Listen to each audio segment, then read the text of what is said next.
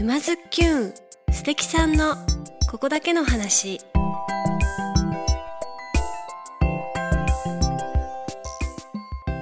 皆さんこんにちは。沼津きゅんナビゲーターのまゆかです。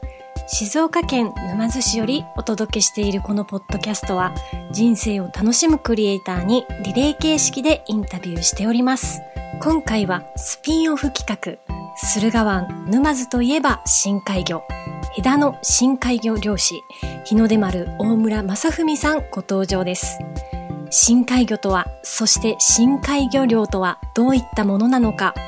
まず最初は底引き網漁の方法についてそして漁師の一日の過ごし方などなどお伺いしてみました。一体どんなお話が聞けるのでしょうか。早速どうぞ。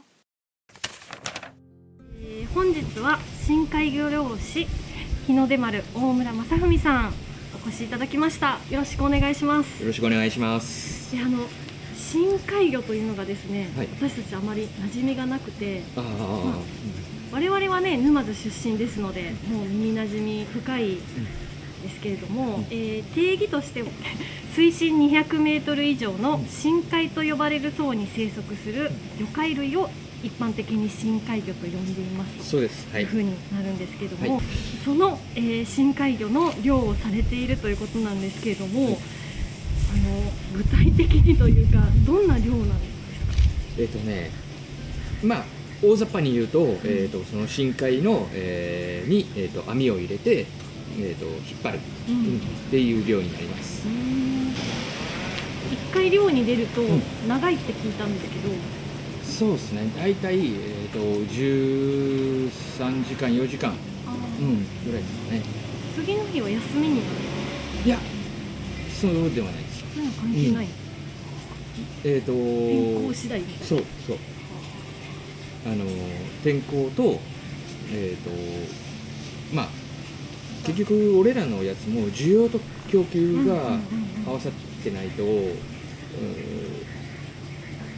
行っただけ損っていう時もあるんですよ。例えば、えー、と魚の値段が、えー、と休み明け初日は、えー、と500円、えーキキロ500円だとしましょう。だけど、えー、と2日連続目だと,、えーとまあ、300円。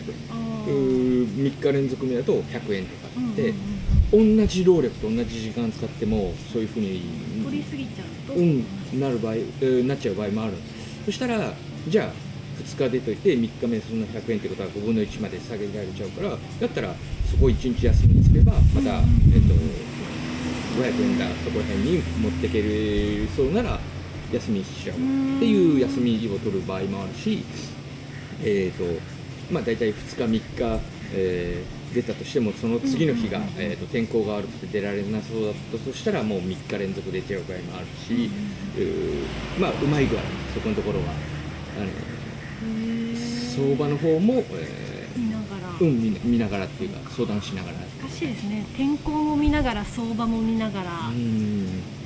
だからあの桜エビなんていうのはもう次の日は晴れっていうのはもう決まってないと出ないじゃないですか、あれは、えー、と1日干さなきゃならないんで。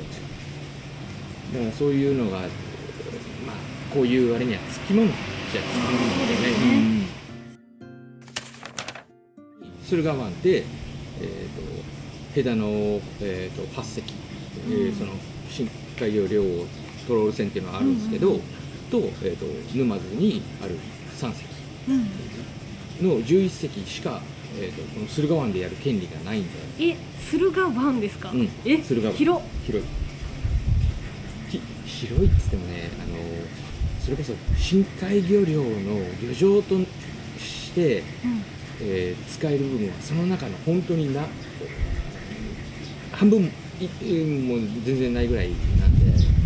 これあの今ちらっとお話伺えた、トロール船っていうのが、うん。底引き網になって、のそうそうそうそう船にはねリールが、まあえー、と一貫してなんですけどい一応、えー、と別々に動く、えーリールがある太鼓が、で、えー、と片側 1600m 出します引っ張るときは、えーとまあ、船なんで、えー、とマイル計算、えーノットなんですけどノット計算なんですけど、えー、大体1マイル1.1マイルっていう超低速で、えー、と時速にすると、えー、1.6キロぐらい。あめちゃくちゃ遅い、うん。あそうやってゆっくり引っゆっくり。張るそう。それが、えー、と思いっきり早く引っ張る方がガーって入るじゃないですかっていうイメージがあるんですけど、うん。そうじゃないです俺らのはあくまで底引きなんではい。海底を這わせるんですよ、うん、もしそれ速力上げると網は浮くんですよ。そうすると底引きにならない。なので、えー、とそこをゆっくりゆっくり引っ張るために、うん。その速度で人間多分人間の歩く速度より遅いですよ。へでそのゆっくりゆっくり引っ張る。ー。まあえー、と囲いもあるんで、えー、と魚その網の方にヒューって逃げようとしたらもう全部網の中に入る、うんうんで、えー、と返しって言って、えー、とひらひらの網が、まあ、途中口の入り口についてるんで、うんえー魚が戻ろうとしてもそれを見たら、まあ、ヒューって戻るからずっと袋の中にイメージないと思うんですけど、うん高橋ガニ俺ら取るじゃないですか、うんこれめちゃくちゃ動きをそそう、ですよね、うん、早いですよえー、と1日で沼津から、えー下田まで行っちゃいます。確かに。高あの知らないでしょ？あのナースから。高橋ガニ泳ぐんですよ。ああの足でですか？こうやって。へあえのこのあの大きな甲羅の中に、えー空気を、はい。あのまあ、調整っていうかあの入れて、はい。あのまあ、当然水も入れれるんですけど、うんうんうんうん。それであの大きなあの手足をこうやりながらバタバタしこて、ううん。泳ぐ。泳ぐっていうかその、えー、と潮の流れに乗って超速いです。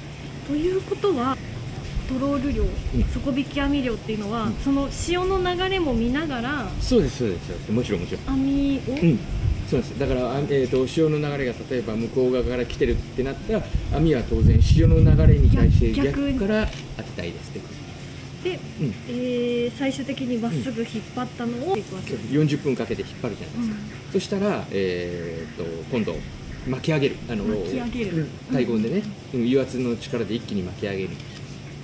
で、えー、と大体その時間が、えー、と20分。あ最初から説明すると,、えー、とロープをと網を出す時間が、えー、と大体30分。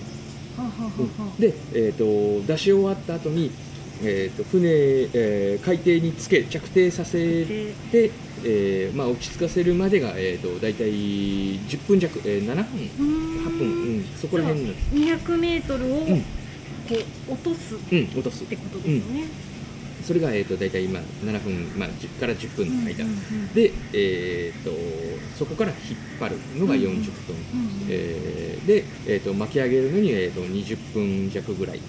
うんえー、とすみません。その前に、えー、と一応魚をが、えー、とこの網の入り口にいるかもしれないんでそれを逃がさないために、えー、と袋の方に押し込む。要は、えー、と吸い込みっていう,、うん。作業なんですけど、はい。それに、えー、と大体、えー、と 10, 10分もないくらいかな、うん、吸い込みをかけて、えー、と巻き上げるのが大体20分ぐらい。大体1回の網をやるのに1時間半。うん。かかるんです。よで、えーとまあ、巻き上げてきたら、えー、と海面まで、まあ、来ました、来ました、うん、そしたら、えー、とそれを船の、えー、と上に、えー、ドサッと。ドサッといくわけですね、行く,、行くんですよ。はい、で、えー、と網のところにはチャックがついてるんでうん。チャックを開けて魚をあのこう出す。で、えー、と船には網が2錠積んであるんですよ。はい。2つで、えー、と1回目の網を、えーとまあ、例えばやりました。魚を出しました、うん。って言ったらもうすかさず、えー、とその選別に入る人ともう一つの網を仕掛けるうん。作業に入る人と、まあ、分かれてであの選別してる間にもう一つの網をこうまた先みたいに立てまして、はい。それが終わったら、えー、と一緒に選別作業に入ってっへーていう感じで。おーなんか忙しそうな。そうですね、もう一回始まると、その選別が、例えば早く、えー魚がちょっとしかありませんでした。うん。たら早く終わるんですけど、うんそうじゃなくて、もういっぱい入っちゃうと、もうそこもずーっとそれにかけとかたで、例えば食べる人に、えー変なものを出したくないんで、うん。あのすぐに、えー、と氷の、えーと水が入ったために、の中に魚を入れて、うん、鮮度を保つようにっていうのもしなきゃいけないんで、引き上げられた深海魚っていうのはうん一体どうどんなお魚たちがいるんですか？さっきねうん。タカアシガニ。うん、高橋がねと、まあエビえカニ類エビ類、まあえまあ甲殻類すべてですよね、うん。でえっと深海えーと底引きなんでさっきも言ったようにあの海底を這わせてるんで、えー海底にいる、えー魚、例えばアンコウだとかヒラメだとか、うん、そういう感じのやつも入りますし、えーそうですね、えーとまあ、その上にちょっと、えーまあ、海底ベタってくっついてるわけじゃない。その上にいるような魚、うん。まあえーいろんな種類いますよ。その深海魚っていうのは、でもなんか今のお話だとすごい高級魚、うん、いっぱいいるイメージ。あいいいますよいますよ。あのーそれこそ、えー、と魚で言ったら代表的なのは赤ムツ、えーとのまあのはい。のどくろって呼ばれたりうん。するやつもいますし、まあ、カサゴだとうんか、うん。えー、とアラだとか、えーまあ、そういうエビもあの、えー、と赤座エビ、まあうんこっちでは手長エビって呼んでるんですけどね沼津の方では。じゃあなんかあれですかね深海魚っていうとあんまり耳なじみないと思ったけど、ん。結構触れてる機会は多いんですかね。あかもしれないです。ね。そうですね。深海魚自体は、えーまあ、漁法というかその、えー、と取れる場所うん。というのが少ないので、はいあのーよく言われる大衆魚、えー、とアジとかサバとか、えーまあ、うんイワシとかに比べれば、えー本当に取る方法が限られてるので、うん。まああれに比べれば見る機会と、うん、とかっていうのは減るとは思うんですけど。なんか先ほどねおっしゃってたのが、駿河湾ではおよそ10隻しか。そうですね、正確に言うと、まあ、10そうですね、10隻、11隻、うん。10隻、これがまあじゃあちょうどいいっていう感じなんですか？うん。なんか少なく感じるんですけど。まあ、どうだろうね、少ないって言えば少ないだろうし、えー、多分、うん。あの深海魚漁的にその、えー、と底引き網、うん。えーという漁法は、えーまあ、よさっきも言ったように海底を、えー、とは網を這わせるわけなんで、言い方悪いと根こそぎなんですよ、はい、なのでそういう船が増えると、えー生態系にこの変化をもたらしちゃうかもしれないっていうのもあるみたいです、えー、と昔は、えー、と無制限なんです回数は。はい。うん。だけど、えー、とそこから、えー、とその底引き網組合、えうん。ーまあ、自分たちで供給のえー需要と供給を考えて、えー、と回数制限をしたんです、はい。その時は、えー、と6回でした。はい。で、えーちょっと前にまたその、まあ、海のことも考えてっていうので、えー、と回数を 1, 1回減らしてうん。5回でやってみたんです、はいそしたら、まあ、それはそれで良かったので、はい。じゃあ5回にしようっていうことで今ずっと5回でやってるんですけど。で漁の期間っていうのも決まってるんあ漁の期間はねえー、と決まってます。はい。えっ、と大体シーズンの始まりが、えーとはい。9月の半ばぐらいで、えーとまあ、そこから、えー、と10月11月12月うんうんで5月の、えー、と半ばぐらいが、えーとまあ、そのシーズン終了えー、じゃあふ冬？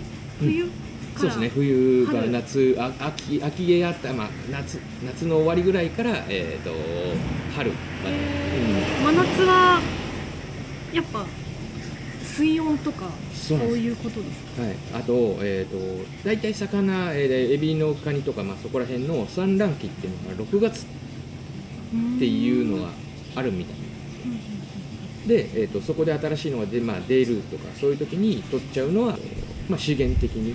そういう理由なんですか、そうなんです。資源保護っていう面では、えーとまあ、そこは取らないようにしよう。で、えー、とどうしても魚、まあ、な生ものなんで、うん。夏場は持ちも悪いから無理して炒めて取っちゃうよりは、えー、とその6月に生まれたのを、えーと成長というか、ううん。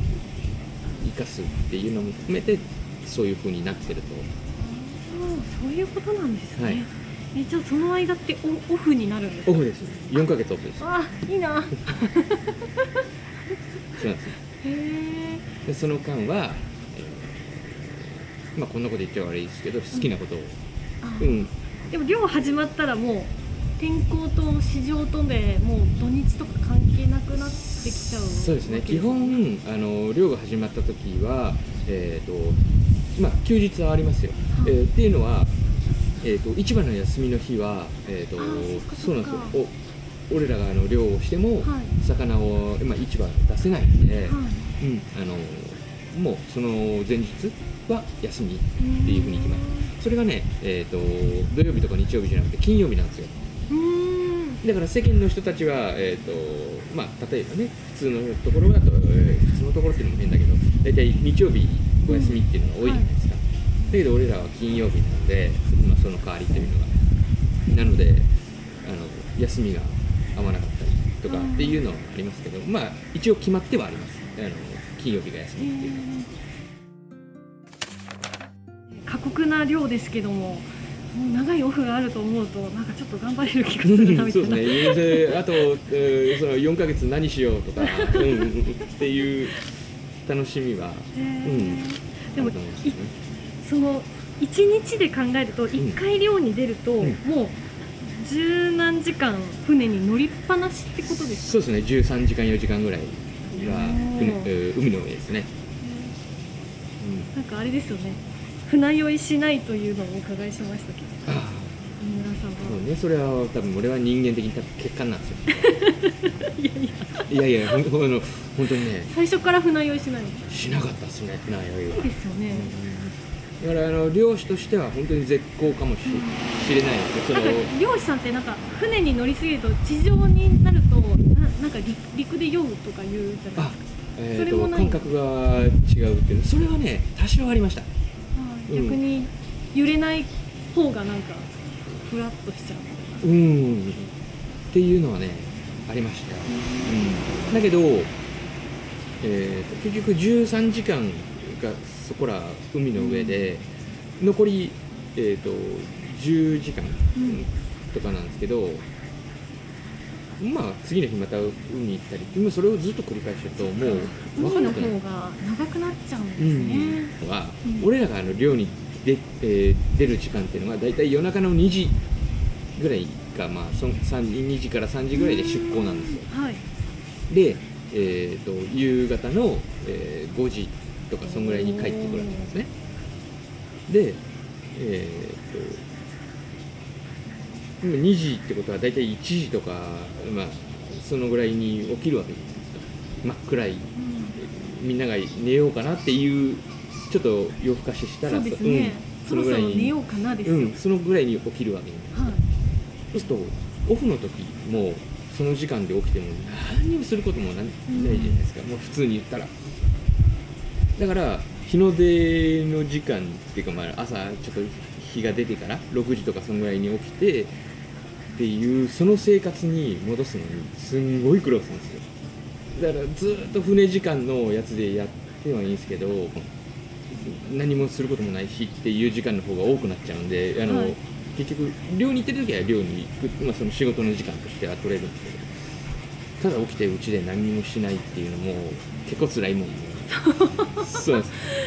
そうですよね。その漁の一日をお伺いするとかなり過酷な過酷というかもううん。本当もう時間との勝負というかね、ところもある中でそうですだからね。そのね普通というかこの丘に降りてきた時のうん。生活のリズムに戻すのに結構苦労します。へえしかもそこ地上のことを丘というんですね。あそうなんですよそうなんですよ。あの、うんうん、じゃあちょっとまだまだお話はつきませんけども、はい。今週はこの辺でまたはい来週もお付き合いいただければと思いますので、はい。よろしくお願いします。よろしくお願いします。ありがとうございました。皆さんどうでしたか？大村正文さん。全く船酔いしないって、漁師が天職なんじゃないかなと思ってしまいます。というわけで、次回は深海魚漁、九死に一生スペシャルお伺いしてまいります。来週もお楽しみに。マイカでした。